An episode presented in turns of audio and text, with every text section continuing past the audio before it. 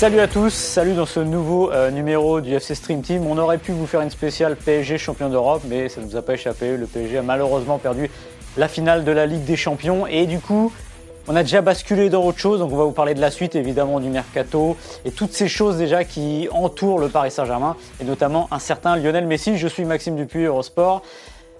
Cyril Morin, Eurosport est là pour m'accompagner aujourd'hui. Salut Cyril. Salut Maxime, euh, salut à tous. Euh, bah, ravi de vous retrouver et ravi de parler à nouveau, euh, évidemment, du gros sujet qui, agite la planète foot, à savoir évidemment l'éventuel départ de Lionel Messi du, du, FC Barcelone. Maxime, sans faire de secret à personne, on va l'aborder en long, en large et en travers dans ce FC Stream Team. Alors, je vous ai beaucoup écouté pendant mes vacances qui ont été euh, studieuses parce que je me suis régalé avec vous, avec Martin et toi. Et si je ne m'abuse, la semaine dernière, euh, vous avez fait une petite comparaison où euh, tu as dit, ou Martin a dit que tu étais un peu le choupo-moting de l'émission. C'est possible, ouais, ça nous ressemble bien. Ouais. Voilà. Et eh ben moi, je tiens à dire, et dans ma bouche, c'est un compliment. Pour moi, tu es le Thomas Muller de cette émission. Voilà. Ah, c'est gentil. Voilà. c'est gentil. J'espère que j'ai au moins euh, autant d'efficacité. Je ne sais pas si j'ai la même élégance, mais euh, c'est un, beau bah, compliment. J'espère que tu en as un peu plus quand même. Ouais, Juste sur l'élégance. Mais sur l'efficacité, c'était parfait, c'était génial. Voilà. Alors, comme tu l'as dit, évidemment, on va parler euh, bah, du mercato, on va parler de Lionel Messi. Vous n'êtes pas sans savoir que Lionel Messi a annoncé au Barça qu'il avait envie de quitter le navire. Donc, on va essayer de reprendre cette affaire en long, en large et en travers, et on va surtout voir les conséquences de cette affaire. On va déjà démarrer par, par Bartomeu qui a, vous le savez, euh, dit qu'il était prêt à démissionner si Messi restait, mais surtout si Messi disait que Bartomeu était le problème. On va vous analyser un peu ce coup de bluff qui c'est un coup de billard à trois bandes. C'est c'est habile, on va dire. On va, voir ça tout à l'heure. On va évidemment après parler euh, de la possible destination de Messi s'il venait à quitter le Barça. En gros, Cyril, il y en a deux. Il y en a deux désormais qui se dégagent. Il y a évidemment Manchester City qui est le favori naturel, le choix a priori de, Lionel Messi pour la suite. Mais ces dernières heures, une petite musique s'est mise en place avec l'arrivée du Paris Saint-Germain euh, dans ce dossier et une arrivée qui est concrète puisque on a la confirmation, selon plusieurs sources, d'un appel de Leonardo au père de Lionel Messi. Donc on analysera tout ça, Maxime, avant de retourner en Catalogne pour essayer de comprendre euh, bah, le Big Bang que ça peut être que ce départ de Lionel Messi et quel, Barça post-Messi, Maxime, notamment avec un joueur qui sera au centre de toutes les questions. T'imagines un peu l'appel de Leonardo à Jorge Messi. Qu'est-ce qu'il lui dit? Bonjour Jorge, comment va votre fils? Qu'est-ce qu'il fait l'année prochaine? J'aimerais bien savoir, des fois entendre ça, voir comment ils discutent. Mais évidemment, euh, s'il y en a un qui il y en a un qui a été appelé d'ailleurs un joueur, mais pas Ronald Koeman, c'est Antoine Griezmann. Et tu parlais du Barça post-Messi, ou même le Barça avec Messi, mais de l'année prochaine avec Koeman. A priori, euh, c'est plutôt pas mal pour Antoine Griezmann. A priori, euh, Ronald Koeman compte sur lui. Ronald Koeman est un joueur très intelligent. Euh, Griezmann est un joueur très intelligent et il a envie de s'appuyer sur lui, évidemment. Et on va essayer de, de, tirer le fil de ce que ça pourrait changer ce Barça avec ou sans Messi, parce que finalement, ce qu'il y a derrière tout ce qu'a dit Koeman, c'est que Griezmann pourrait gagner en importance et c'est sans doute ça le plus important. Ouais, alors après ce gros point Catalogne et FC Barcelone, Maxime, on parlera évidemment des Bleus et de la liste communiquée par euh, Didier Deschamps euh, jeudi, avec notamment euh, le retour qui fait énormément parler d'Adrien Rabiot. Et on parlera évidemment en filigrane du cas Karim Benzema, puisque les comparaisons ont été faites à de nombreuses reprises hier. Est-ce que euh, c'est injuste pour Karim Benzema et pourquoi Rabiot peut revenir en bleu et pas Karim Benzema? Je sais que tu as un avis assez tranché sur la question, Maxime. Bah non, mais c'est intéressant parce que justement hier ça s'excitait beaucoup dès que Rabiot a été annoncé et que Didier Deschamps a dit je ne prends pas de décision définitive. Il y a évidemment tout le monde qui s'est excité sur Karim Benzema et c'est normal. C'est tout à fait normal. Mais on va essayer un peu de décrypter déjà les différences entre les deux cas qui ne sont pas exactement les mêmes et le pourquoi du comment on en est là aujourd'hui. Et pour finir, ben, on partira en Angleterre. On va parler encore un peu de mercato. C'est aussi lié à l'arrivée de Thiago Silva à Chelsea. On va tout simplement se pencher sur cette équipe de Chelsea qui est quand même sur le papier. Et même avant qu'Avertz arrive, hyper, hyper, hyper sexy. Peut-elle gagner la première ligue l'année prochaine? Peut-elle être championne d'Europe? J'en sais rien, mais en tout cas, elle est magnifique. Voilà, Maxime, avant de lancer cette émission, euh, un petit rappel pour vous qui nous écoutez désormais euh, en podcast. Le FC Stream Team est à retrouver tous les vendredis sur vos plateformes d'écoute préférées. N'hésitez surtout pas à nous mettre des commentaires, à nous mettre des petites étoiles, à saluer euh, le retour de Maxime parce que je sais qu'il vous avait manqué.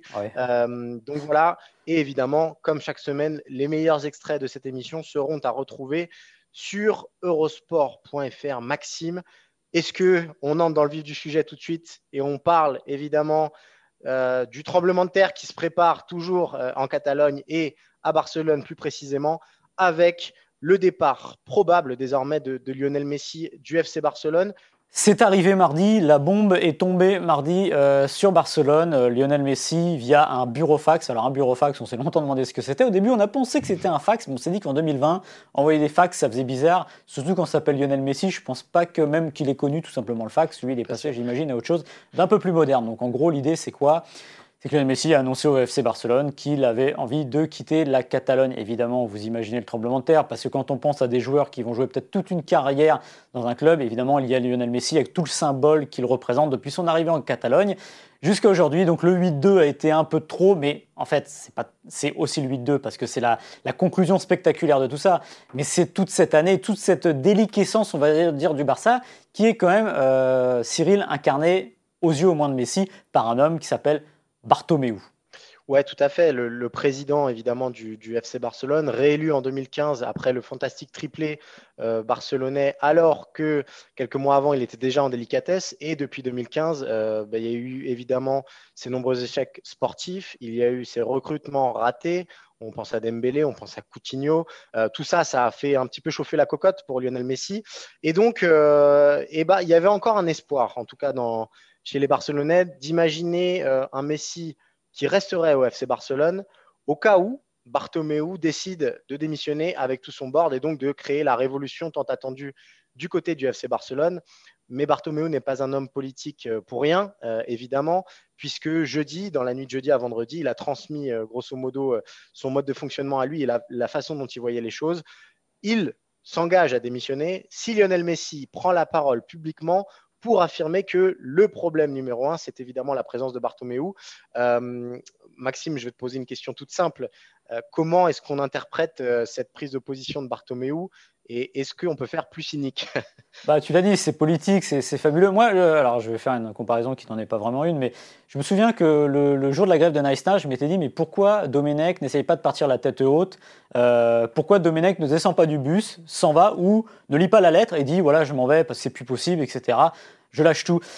Il aurait peut-être pu sortir un peu grandi en disant bah, la faute est sur les joueurs. Ben là, c'est un peu ce que fait Bartomeu finalement. C'est il est en train de dire Ok, Lionel, je m'en vais, mais tu vas dire publiquement que je suis le problème. Voilà. Donc, si tu dis que je suis le problème, ça dit quoi? Ça veut dire que tu as aussi participé euh, à la mauvaise saison, tu as été toxique, je t'ai posé problème, donc tu as été un peu, tu n'as pas pensé qu'au terrain, et tu as aussi un peu pourri la situation parce que je te pourrissais la, tienne. C'est un peu compliqué, c'est un billard à trois bandes, mais pour moi, il y a tout ça derrière ça. C'est-à-dire que Bartomeu, ça serait une manière de dire, vous voyez, c'est pas seulement de ma faute, c'est parce que j'étais un problème pour lui, il s'entendait pas avec moi, donc il a tout fait pour mettre des bâtons dans les roues, et moi j'ai peut-être pas été mieux, mais vous voyez, c'est quand même très audacieux, parce que moi au début, quand j'ai entendu qu'il allait dire je vais démissionner s'il reste, je me suis dit, ah c'est malin, il saute, il, sa tête, mais il y a ce côté cynique derrière en disant, écoute euh, Coco, euh, je vais te mettre devant tes responsabilités, et tu vas aussi dire le pourquoi du comment. Donc c'est malin et surtout, j'ai pas l'impression que ça risque de, déboucher sur quelque chose de positif et notamment que Lionel Messi reste au Barça pour le coup. Ouais, je suis complètement d'accord avec toi, Maxime. là, évidemment, on est dans une guerre de communication euh, dans la plus pure des formes, entre guillemets. Désormais, Bartomeu, il va s'évertuer à faire passer Lionel Messi pour le méchant de l'histoire, ou en tout cas pour celui qui a tout déclenché. Le seul détonateur de l'affaire Messi, c'est évidemment Lionel Messi. C'est ce que veut faire comprendre Bartomeu. Je ne pense pas que ça change grand-chose, déjà parce que les premiers bruits qui apparaissent euh, via des sources fiables, c'est que la décision de Lionel Messi est désormais définitive et que en fait, il sait aussi que même un départ euh, de Bartomeu et même une démission du board collective, ça prendrait tellement de temps pour reconstruire derrière et pour euh, faire une révolution en bonne et due forme que euh, bah, Messi, ce temps-là, il, ne l'a plus. Voilà, il a 33 ans, il n'a plus le temps d'attendre que le Barça se remette en ordre de marche sur un an, sur deux ans. ce qui pousse aussi, je pense, bah, le curseur vers un départ et je pense évidemment que. Donc, Messi va parler, c'est aussi les, informations qui, qui, nous arrivent récemment. il va parler comment, on ne sait pas encore peut-être une conférence de presse, peut-être une interview dans les médias, peut-être simplement une communication euh, digitale. Il n'empêche qu'il devrait, à ce moment-là, expliquer les raisons de son choix de quitter le FC Barcelone, n'en déplaise euh, à Bartomeu. Ouais, et puis euh, il y a, l'arrivée de Keman, et Keman lui a fait sentir, évidemment, ça reste un joueur à part, mais Keman, il arrive dans un club qui était en déliquescence il peut pas, il peut pas, en fait, il peut pas faire le contraire de ce qu'on attend de lui, c'est-à-dire de se mettre à la table des joueurs, être sympa avec eux. Non, non, il faut trancher dans le vif. Évidemment que lui, il a envie de garder Messi. Qui n'aurait pas envie de garder Messi euh, Le jour où Koeman signe au Barça, c'est parce que c'est le FC Barcelone, c'est le club à qui il a apporté sa première victoire en Ligue des Champions en 92, mais c'est aussi parce qu'il y a Messi et euh, évidemment, ça fait partie du package.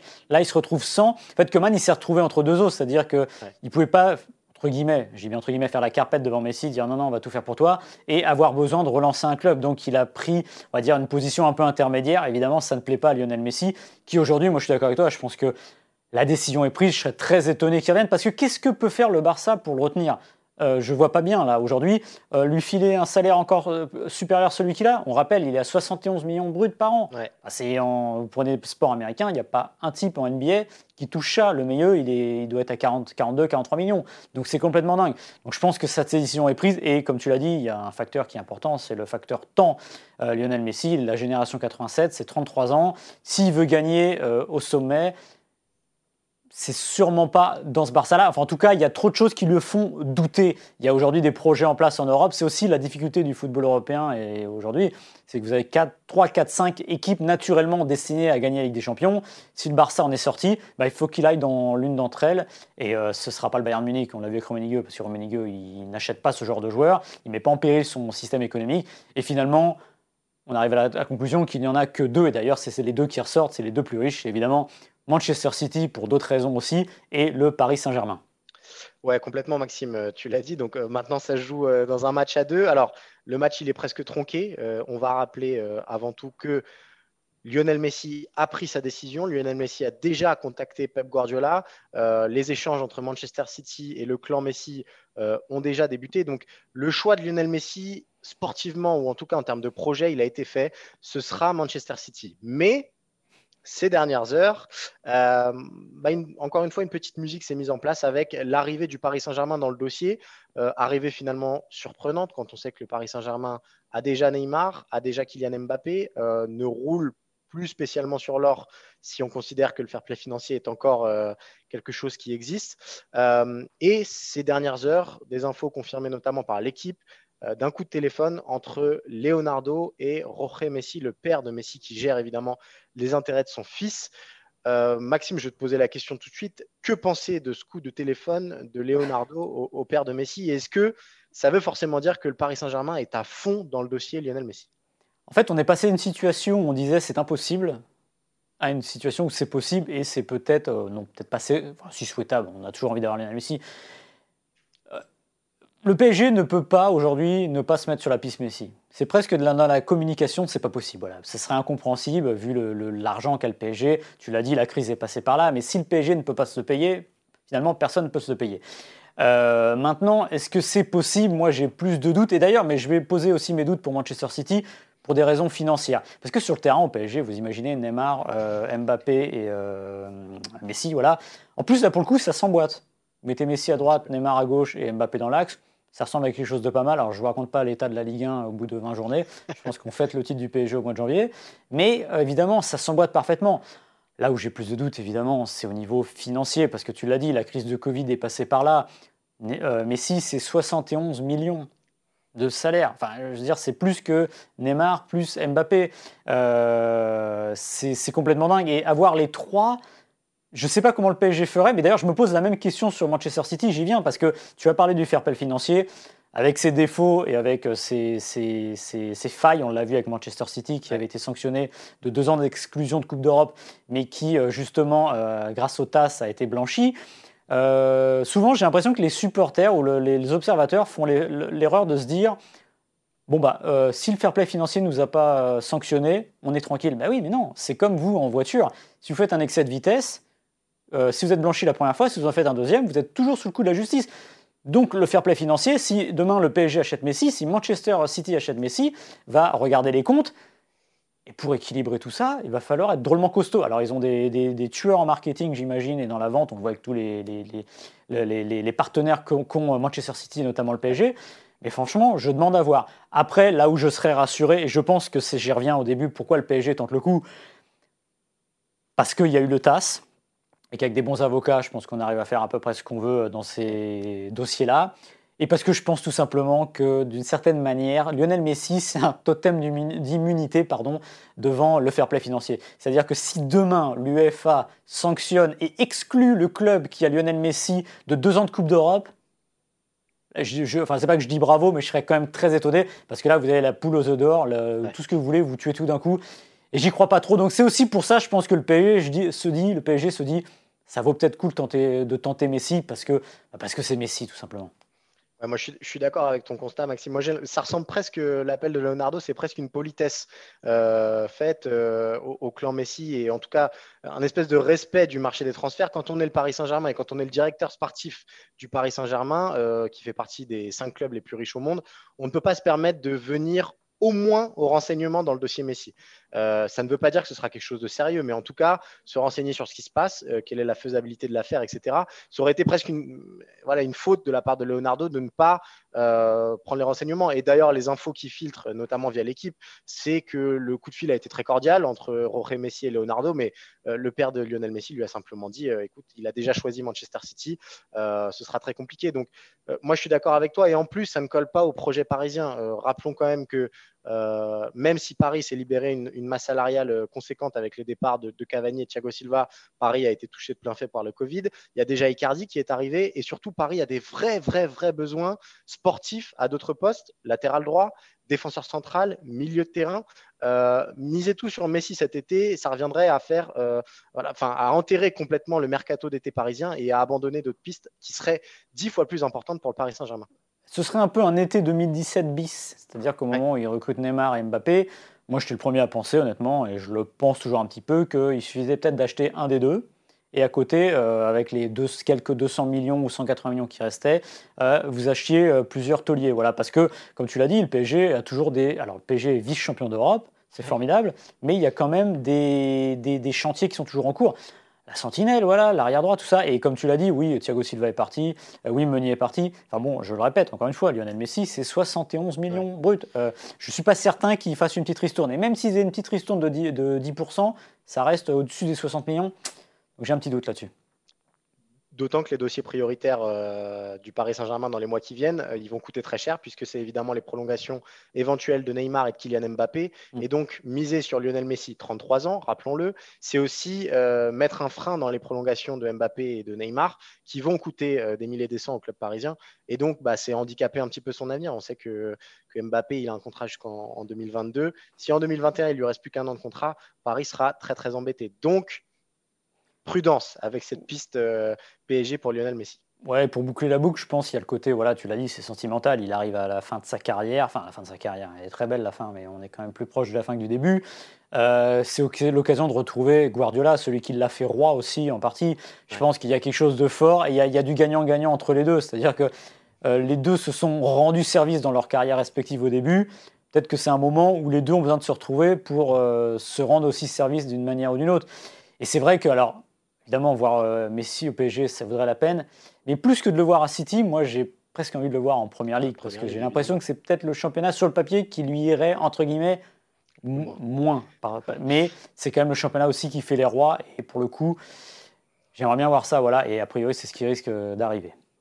Alors Maxime, tu m'offres une transition rêvée puisque euh, tu parles de, de roi. Euh, on va parler désormais d'un prince qui rêve de devenir roi. Évidemment, euh, au FC Barcelone, c'est évidemment Antoine Griezmann, qui est un peu l'oublié de service de cette euh, grande rumeur Lionel Messi. Pourtant, selon Ronald Koeman, Antoine Griezmann aura une place prépondérante dans le Barça la saison prochaine, puisque le coach néerlandais a décidé de l'installer en tout cas dans l'axe du terrain.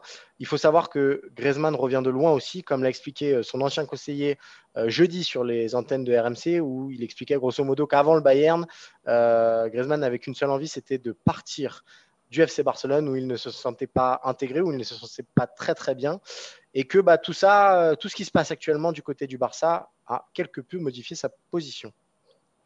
Ah oui, ça change beaucoup de choses parce que, bah, évidemment, si Messi s'en va, euh, la tête d'affiche, ça devient lui, puisque Luis Suarez, ce sera terminé aussi. Et évidemment, si Messi s'en va, sur le terrain, ça change aussi quelque chose, puisque euh, la place, alors a priori, c'est pas là où il jouerait, mais ce que je veux dire, c'est qu'il aurait beaucoup moins de problèmes pour se faire sa place, soit sur le côté droit, soit dans l'axe. A priori, ce serait plus dans l'axe. Maintenant, la question qui va se poser, c'est que c'est vraiment une situation différente. On sait que des, fois, on peut améliorer une équipe par la soustraction, c'est-à-dire que vous enlevez un très bon joueur et avec un super effectif, vous refaites quelque chose de très bien. Là, vous n'enlevez pas un super joueur, vous enlevez Lionel Messi. Donc la question, ce qui se pose, c'est celle-là. Mais au moins, euh, Antoine Griezmann peut se rassurer d'une chose, qui n'était pas vraiment le cas avec Valverde et sûrement pas avec Sétienne, c'est que son nouvel entraîneur, on l'a dit tout à l'heure en introduction, c'est Ronald Koeman. Ronald Koeman, c'est un joueur, c'était un entraîneur à poigne toujours. Et euh, bah, il, a confiance en un joueur comme Antoine Griezmann, parce que il faut quand même remettre, euh, l'église au milieu du village. Antoine Griezmann, il n'est pas devenu nul en un an. Antoine Griezmann, ça reste un formidable euh, joueur qui, à mes yeux, aurait mérité d'être Ballon d'Or en 2018. Il faut pas l'oublier. Il a fait gagner une Coupe du Monde à l'équipe de France. Et que quand vous avez un joueur comme ça dans votre effectif, même si euh, à l'époque, souvenez-vous qu'il a dit je me mets à la table de Messi et de Ronaldo, même si c'est pas leur égal, même s'il est en dessous, bah, il mérite quand même une place privilégiée. Et ça, Ronald Koeman l'a compris. Et c'est sûr que en fait, ce que j'ai du mal à, voir aujourd'hui, j'ai du mal à me dire quand même que le départ de Messi, c'est une excellente chose pour Griezmann. Parce qu'on peut, ne peut pas imaginer que se perdre un joueur comme ça, ce soit une excellente chose. Après, c'est peut-être, alors dans l'équilibre des choses, peut-être tout simplement un mal pour un bien. Ouais, en fait, c'est exactement ça. C'est collectivement, c'est évidemment une catastrophe pour le FC Barcelone de perdre Lionel Messi parce que c'est Lionel Messi, comme tu l'expliquais. On va parfois vous refaire euh, le CV du bonhomme. En revanche, personnellement, euh, bah, Antoine Griezmann pourrait récupérer les clés du camion au FC Barcelone et ça, mine de rien, euh, ça change beaucoup de choses. On sait que s'il a brillé à l'Atlético puis en équipe de France, c'est aussi parce que c'était lui le cerveau de cette équipe-là et que je suis d'accord avec toi sur le profil de Ronald Koeman. Il a aussi compris ce que pouvait apporter Antoine Griezmann, je pense, en termes d'intensité et en termes d'état d'esprit dans son groupe. Euh, on, vous rappelle qu'Antoine Griezmann est aussi un fantastique défenseur, un, chien, euh, pour, pour dire des mots euh, assez vulgaires, mais c'est vrai que sur un terrain, bah, il, est là, hein. il, adore le contact, il adore avoir le short sale.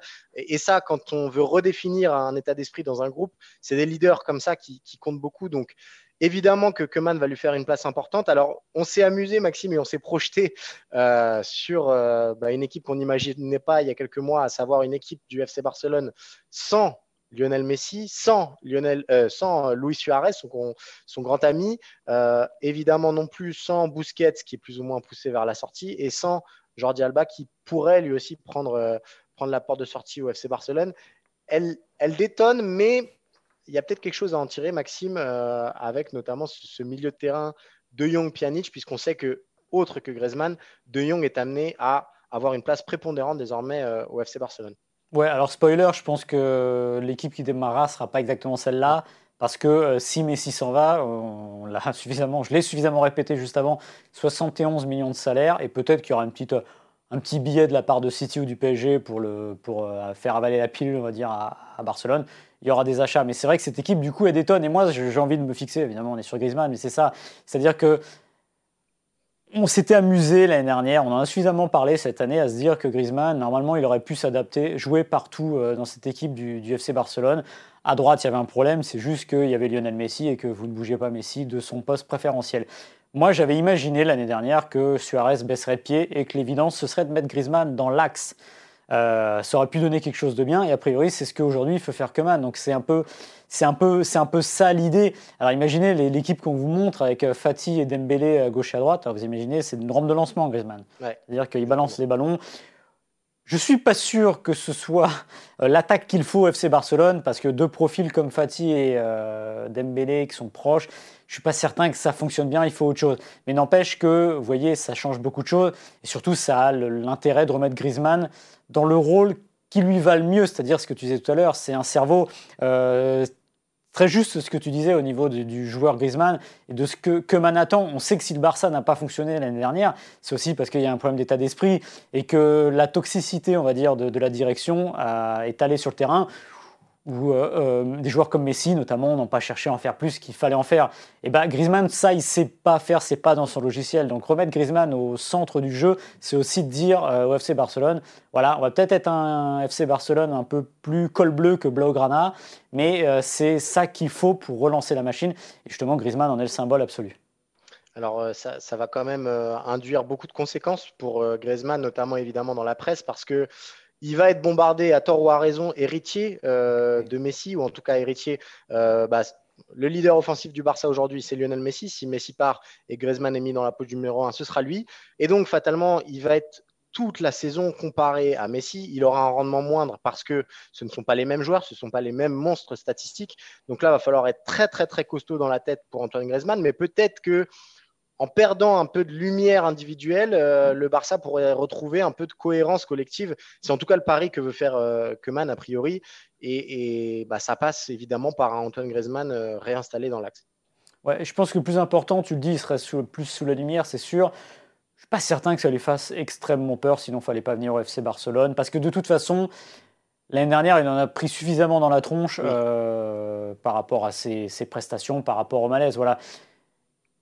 Il n'a pas connu ça à l'Atlético, parce que l'Atlético, c'est le deuxième club de Madrid, et que quand vous êtes Marca, vous allez beaucoup plus sur le Real, c'est forcé. Maintenant, euh, oui, oui, il y aurait cette pression, mais on le dit aussi suffisamment, c'est quelqu'un qui marche à l'affect, euh, au sentiment, beaucoup, Griezmann, c'est un joueur qui a besoin d'être en confiance, simplement. Il y a des joueurs qui aiment bien l'adversité, qui n'ont pas de problème avec ça, qui sont des robots. Euh, on parle souvent de Ronaldo. On peut parler de, sûrement Kylian Mbappé, qui a ce côté, je pense aussi, très focus et tout ça. Bah, Griezmann, il n'est pas comme ça, tout simplement. Mais s'il se retrouve avec un entraîneur comme Ronald Koeman, qui dès le début. Le geste qu'a fait Ronald Koeman, on va, on va quand même leur dire, c'est-à-dire qu'il a appelé les joueurs, il a appelé Messi, il a appelé Griezmann, et de ce qu'il en ressort, alors sûrement que Messi avait une posture un peu plus euh, désabusée, peut-être qu'il avait déjà ça dans la tête, il a quand même donné confiance à Antoine Griezmann. C'est quand même fort le geste par rapport à, Lionel Messi. Donc je pense qu'il a, tout compris au moins Koeman sur ce côté-là, c'est-à-dire de le mettre dans les meilleures conditions possibles. Qu'est-ce que ça donnera sur le terrain Honnêtement, c'est difficile à savoir parce que Griezmann, il a les défauts de ses qualités, c'est-à-dire que c'est un formidable joueur, mais il ne brille, il n'est jamais aussi brillant que quand il a un collectif fort autour de lui ou un collectif surtout qui tire dans le même sens, c'est-à-dire c'est l'Atlético Madrid, c'est l'équipe de France. S'il retrouve ça au FC Barcelone, je pense qu'on peut euh, imaginer pour le Barça et surtout pour Griezmann une saison plutôt pas mal, en tout cas meilleure que la précédente ce qui pour le coup ne sera pas difficile. Ce ne sera pas très très compliqué, effectivement, Maxime. Euh, bah, on, peut peut-être enchaîner sur le, troisième sujet, Maxime, et on va parler euh, d'Antoine Griezmann, en tout cas en filigrane, parce que lui aussi a été appelé jeudi par Didier Deschamps euh, dans sa liste pour les prochains matchs des Bleus. Les surprises sont nombreuses, mais la plus grosse, évidemment, c'est le retour d'Adrien Rabiot en équipe de France. Didier Deschamps, et on, va le dire d'emblée, euh, c'est justifié parce qu'évidemment, il a été interrogé euh, sur ce retour d'Adrien Rabiot, qui, rappelons-le, avait refusé d'être euh, réserviste pour la Coupe du Monde 2018. et Deschamps, il a expliqué, il, a pris une décision à l'époque. Je considère que c'était une erreur de sa part. Je pense que lui aussi. Il n'y a pas eu d'agressivité de sa part. Si vous avez la moindre inquiétude concernant mon autorité, je peux vous l'enlever dans le dixième de seconde. Je suis quelqu'un de pragmatique. Si quelqu'un euh, si je pense que c'est un bien pour l'équipe de France, trois petits points, je le ferai. Donc voilà, on en revient à la grande mythologie euh, de Didier Deschamps et le, pragmatisme, pardon, avant tout. Ben ouais, Didier Deschamps, finalement, sur les phrases que tu viens de donner, c'est résumé, tout simplement. C'est-à-dire que euh, je donnerai un exemple après qui se rapproche de ça, mais d'une autre manière, vous verrez. il avait une liste à faire, Didier Deschamps. Dix mois que l'équipe de France n'a pas joué une liste à faire avec des changements qui sont arrivés. Euh, bah Matuidi qui est parti à Miami, dont il a expliqué, il a laissé entendre que ce serait compliqué, évidemment, c'est sûr. Ça, c'est comme à l'époque, euh, pardon, Gignac au Mexique, c'était pas le même poids, ce qui ne l'a pas empêché de revenir, mais n'empêche qu'on sait que c'est plus difficile avec les kilomètres et aussi la compétition qui n'est pas la même. Euh, il avait un milieu de terrain qui était compliqué parce qu'il l'a dit d'ailleurs quand Pogba était positif au Covid, il a dit bon bah, j'ai appelé Kamavinga. D'ailleurs c'est assez rare qu'il fasse ça. Normalement il ne le dit pas, mais là comme c'était Pogba, ça aurait fait bizarre qu'il ne soit pas là. Et puis bah, il s'est dit, j'ai un milieu de terrain qui est un peu dépeuplé, euh, je vais aller chercher dans la liste. Et celui qui finit par arriver dans la liste s'appelle Adrien Rabiot. Alors comme tu l'as dit, Adrien Rabiot, l'équipe de France, c'est une histoire très courte mais très contrariée, parce qu'Adrien Rabiot, c'est six sélections, déjà ça fait pas beaucoup. Euh, c'est jamais de très gros matchs. Euh, c'est, il n'en a pas parlé hier, mais c'est cette histoire en Bulgarie, quand il rentre sur le terrain et qu'en gros il dit j'avais peur de me blesser, j'étais pas assez chaud, qui donne toujours l'impression, ça, ça me fait moi, il me fait penser à Laurent Blanc dans son allure, tout ça. Le grand dégingandé qui a plein de talent, mais des fois, on se dit il a du mal à aller, euh, aller se faire mal. Et eh ben, il est aussi victime de ça, je pense. C'est-à-dire que quand lui dit ça, on se dit ah oui, là, c'est le duc, il va, il va se mettre au-dessus de la mêlée et il va pas mettre les, les mains dans le, dans le, cambouis. Et Deschamps, on sait qu'il aime bien les combattants. Et puis, évidemment, il y a eu euh, le dernier épisode qui était en mai 2018 la liste des 23, plus les réservistes, euh, Rabiot qui se sent un peu qui prend pas très bien dans les réservistes et qui écrit son petit mail et qui dit non, je ne serai pas dans les réservistes. Et en gros, qui a cette posture un peu cantonesque de dire je suis au-dessus de tout ça, il va falloir, limite, c'est pas à moi de m'excuser. Donc pendant deux ans, on a eu cette. ils ne sont pas vraiment ignorés, les deux parties, mais il y avait des, échanges avec notamment le GRED qui poussait pour que disent c'est un jeune homme pour qu'il vienne, qu'on en parle, etc la maman d'Adrien Rabiot qui faisait pas toujours le, tout pour euh, calmer la situation. Et puis finalement, voilà, comme tu l'as dit, euh, Adrien Rabiot qui est revenu parce que, comme Deschamps l'a dit, tout simplement, eh ben, il a pris un choix sportif. Il, Deschamps, de toute façon, il a qu'une cible en face de lui, euh, c'est de dire il faut que l'équipe de France fonctionne. Comment fonctionner? Avoir les meilleurs joueurs. Rabiot est aujourd'hui revenu dans le pool des meilleurs joueurs il n'a pas fait un truc à ses yeux trop grave, même si on pourrait en discuter, ça je peux très bien le comprendre, bah, il s'est dit bah, c'est le moment de prendre Adrien Rabiot, et comme il l'a dit, il ne faut pas oublier, lundi il va passer, non pas dans le bureau, mais bon, euh, ça va discuter un peu et lui dire, je pense que Deschamps, il va pas l'engueuler, c'est pas le genre, mais il va lui faire comprendre aussi que l'équipe de France c'est un groupe et qu'il va falloir se tenir à carreau maintenant euh, dans ce groupe-là, parce qu'il a une deuxième chance, ce que tout le monde n'a pas. Ouais, c'est exactement ça. je suis complètement d'accord avec ta lecture, euh, Maxime. Il faut, rappeler quand même que Adrien Rabiot n'a pas refusé la sélection. Euh, c'est aussi des termes importants à, dire. Il a refusé d'être euh, dans la liste de réservistes. Donc, il n'était pas garanti du tout d'aller à la Coupe du Monde. Et d'ailleurs, il n'y a pas eu besoin de ça. et je pense qu'il a été blessé dans son ego à l'époque. Adrien Rabiot, c'est aussi simple que ça. Et ça, ça peut se comprendre quand on est un grand champion comme l'a été Didier Deschamps. On sait ce que c'est et on sait ce que ça peut représenter la valeur de ces listes-là, euh, d'être absent de ces listes-là. Didier Deschamps, il en a eu, il en a fait derrière, des listes. Donc, il sait ce que c'est que euh, bah, de sentir une injustice euh, concernant une liste. Je pense qu'il va pardonner à Adrien Rabiot. La grande question, Maxime, elle a d'ailleurs été posée à, Didier Deschamps en fin de conférence de presse. Est-ce qu'il n'y a pas un deux poids, deux mesures avec le cas évidemment Karim Benzema et comment expliquer qu'Adrien Rabiot puisse revenir et que Karim Benzema continue de rester à la porte de ses Bleus. Ah, évidemment qu'il y a deux poids, deux mesures. Alors, je vous laisserai euh, dire si c'est logique, si c'est pas logique, mais c'est une évidence. Je voulais revenir juste sur un petit truc, un exemple avant euh, sur Rabiot. Il y a aussi le, faut pas négliger l'aspect jeunesse, c'est-à-dire qu'il y a le côté un peu erreur de jeunesse. Euh, souvenez-vous de Levin Kurzawa.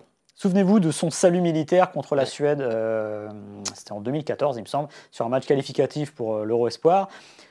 Juste après, il y a une liste de l'équipe de France et la question est posée à Deschamps, mais pourquoi vous ne prenez pas d'espoir et tout ça? Et en gros, il dit j'ai pas tellement envie de, de, mettre en valeur cette génération-là parce que ça lui a pas plu.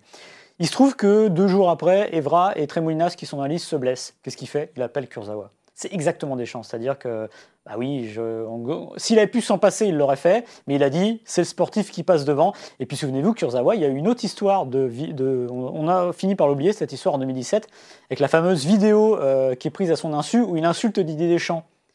Vous vous souvenez pas de ça? Et on, le fait, euh, on le fait un peu chanter en disant écoute, euh, mon coco, si tu payes pas la vidéo, on va la rendre publique et on verra que tu insultes Didier Deschamps. Kurzawa avait eu le réflexe d'appeler euh, Didier Deschamps et le prévenir. Oui, il avait dit des, conneries sur Didier Deschamps.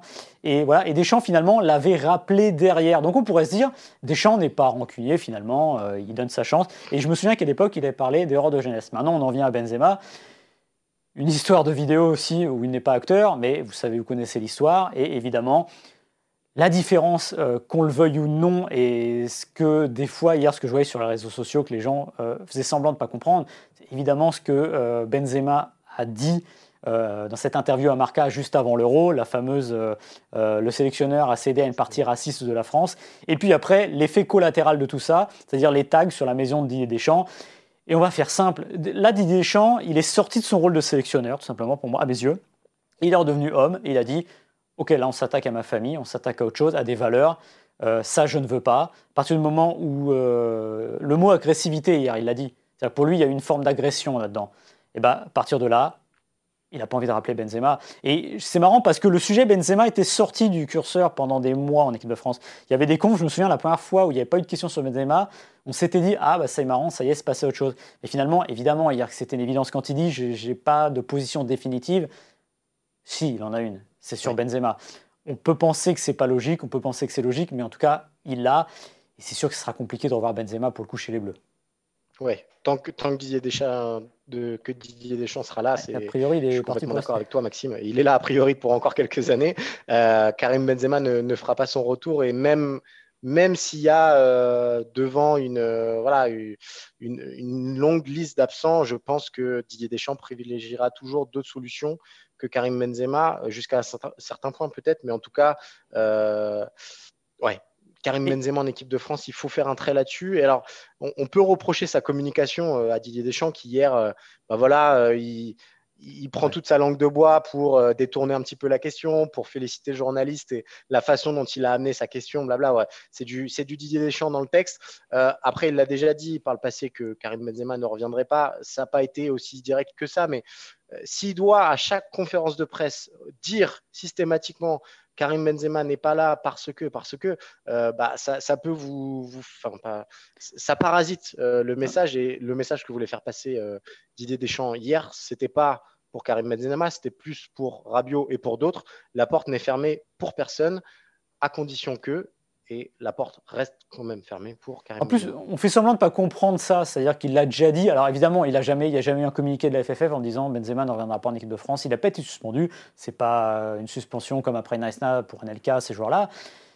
Mais enfin bon, il n'y a même pas besoin de lire entre les lignes. Il l'a dit, enfin, quand il en a parlé, il a, il a laissé comprendre que voilà, ce n'était pas, pas le moment et qu'il ne reviendrait sans doute pas. Et d'autant qu'il a une équipe qui fonctionne. Donc là, en fait, il n'y a pas un sélectionneur. Euh, vous avez vu ce qu'a fait euh, Joachim Le après la Coupe du Monde où il a dit bah, ces joueurs-là, je ne les prends plus. Mais il s'est expliqué, c'est juste des critères sportifs. Et là, entre guillemets, c'est entre guillemets très simple, mais finalement, il n'y a pas un sélectionneur qui va vous dire euh, bah, lui, je le prends pas. Parce qu'en absolu, ça reviendrait à dire lui, je le prends pas parce que je peux lui, ça va pas, humainement, ça se passe pas bien, etc. Il n'y a pas un sélectionneur qui fait ça, c'est pas tenable. Parce que qu'est-ce qu'on demande à un sélectionneur? C'est pas de, de, de, choisir ses joueurs en fonction de ses affinités, c'est de choisir des joueurs en fonction des résultats. Et il se trouve que, bah, manque de peau pour ceux qui n'aiment pas Didier Deschamps, bah, les résultats de Didier Deschamps, je suis un peu effrayé des fois, je me dis, quand on me dit, euh, quand je lisais sur les réseaux sociaux, encore une fois hier, faut qu'il démissionne, vivant qu'il se barre, etc. Qu'est-ce qu'il a fait Mais c'est quoi ce coach? Ah, Il a juste gagné la Coupe du Monde. Donc le problème, entre guillemets, pour, euh, pour, euh, pour les, détracteurs des c'est qu'il a gagné. Et qu'à partir du moment où il a gagné, il n'a pas raison de changer et il ne changera pas parce qu'encore une fois, il y a ce background qui est, trop important. Et je voulais revenir aussi sur Benzema, parce que lui aussi, pendant les, dès le départ, sa communication, ça pouvait pas pousser à comment dire Deschamps à peut-être changer de, de, de, position. Je l'ai dit mais dix mille fois ici. Je me souviens quand il passe au journal de 20 h je crois que c'est en décembre 2015 après l'histoire de la sextape. Il faut qu'il fasse un monde honorable. C'est dur, c'est des égaux de sportifs et je pense que s'il dit il ne sait pas d'être coupable, de dire bah, je, pense que voilà, si ça fait du mal à des mondes, je voulais pas, etc. Je pense que ça aurait beaucoup changé de choses. Après, il y a eu les likes des posts, je crois que c'est de Booba, etc., sur Giroud, etc. Et je parle pas de la dernière fois, parce que le karting et la Formule 1, il s'expliquait derrière, il dit que Giroud fait très bien son boulot, et pour le coup, il a le droit de dire ce qu'il veut. Mais n'empêche que dénigrer ce qui pourrait être un coéquipier en équipe de France, c'est un peu compliqué pour amener dans un groupe. Voilà. Donc, euh, je pense que les, voilà, les, routes se sont euh, séparées. C'est dommage, c'est un gâchis. Benzema aujourd'hui pour avoir 130 sélections faciles. Il s'est arrêté à 81. La 82e, j'ai peur qu'on ne la voit jamais. Euh, voilà, il y a du gâchis évidemment, je ne dirais jamais le contraire. Il n'empêche que l'équipe de France a su rebondir de ça. Et puis finalement, le joueur, plutôt pas mal aussi pour le coup. Donc, euh, ils sont finalement, pas trop mal sortis. Ils sont chacun de leur côté. C'est dommage, mais c'est ainsi. Voilà, je pense qu'on a été complet, Maxime, euh, sur les Bleus. Je pense qu'on en parlera. plus.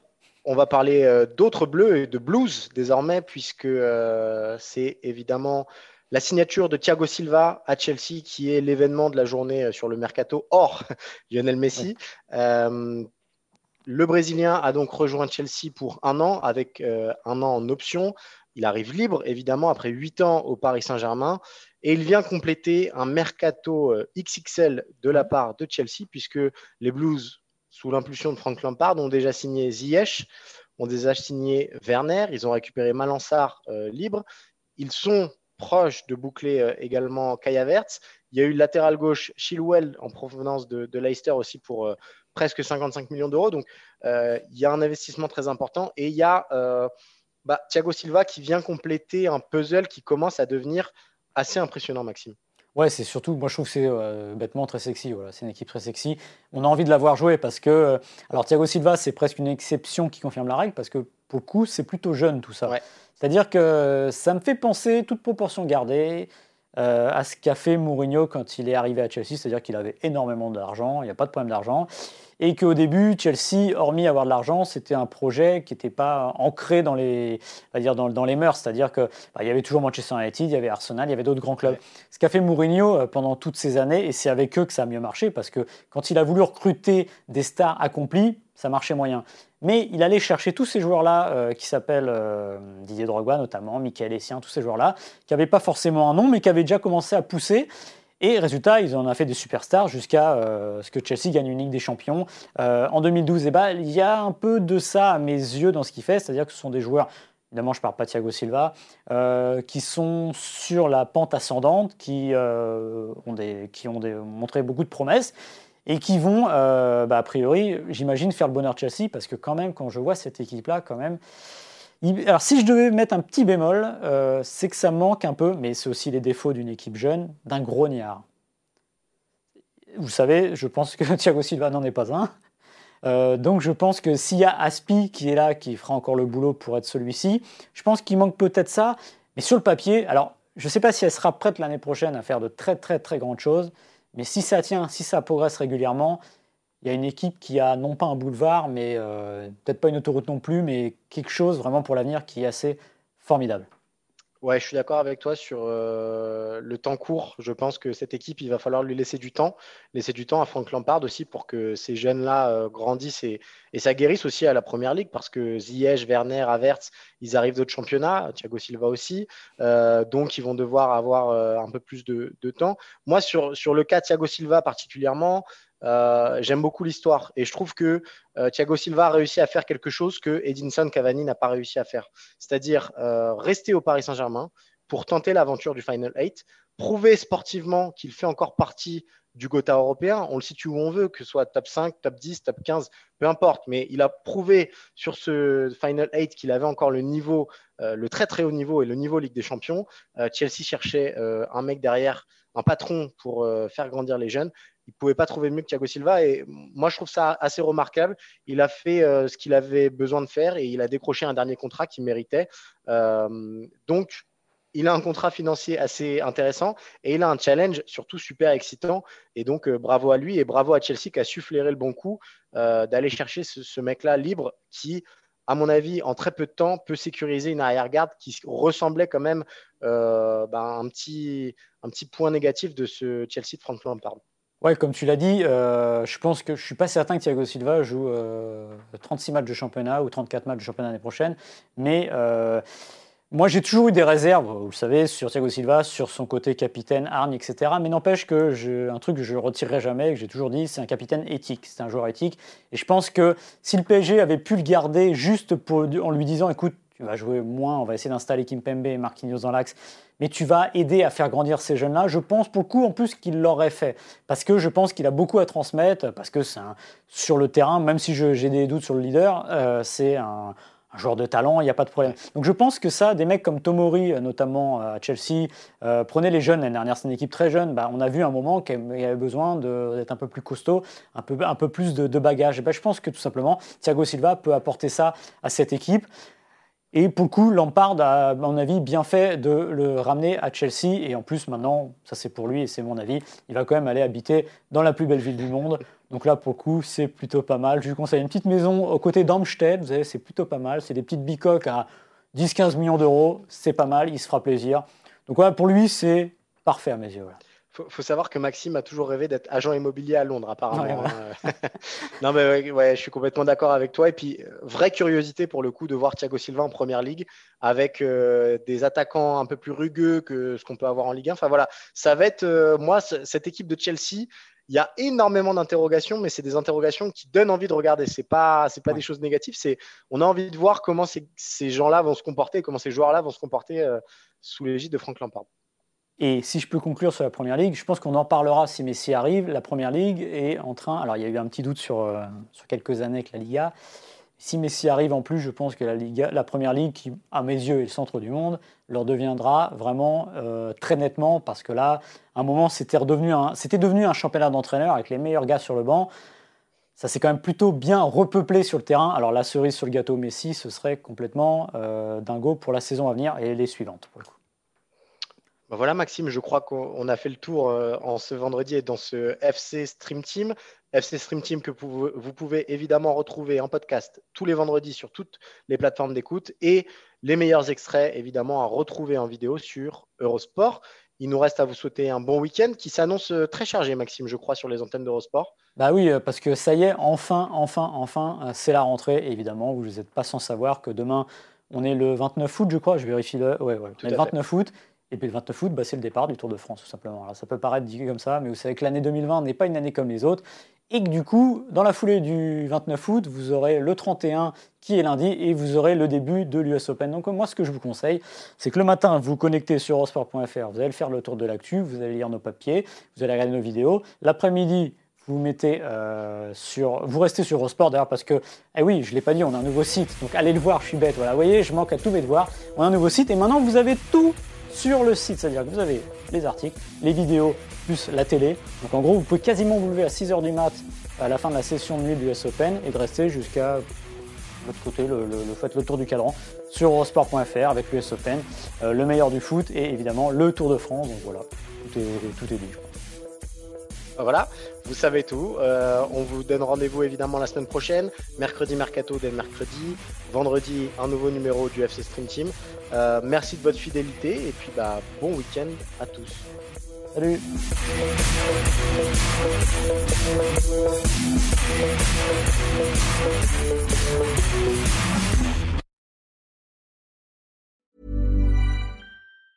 Hi, I'm Daniel, founder of Pretty Litter. Did you know cats tend to hide symptoms of sickness and pain? I learned this the hard way after losing my cat, Gingy. So I created Pretty Litter, a health monitoring litter that helps detect early signs of illness by changing colors, saving you money and potentially your cat's life. Pretty Litter is veterinarian developed, and it's the easiest way to keep tabs on your fur baby's health right at home. Go to prettylitter.com and use code ACAST for 20% off your first order and a free cat toy. Terms and conditions apply. See site for details.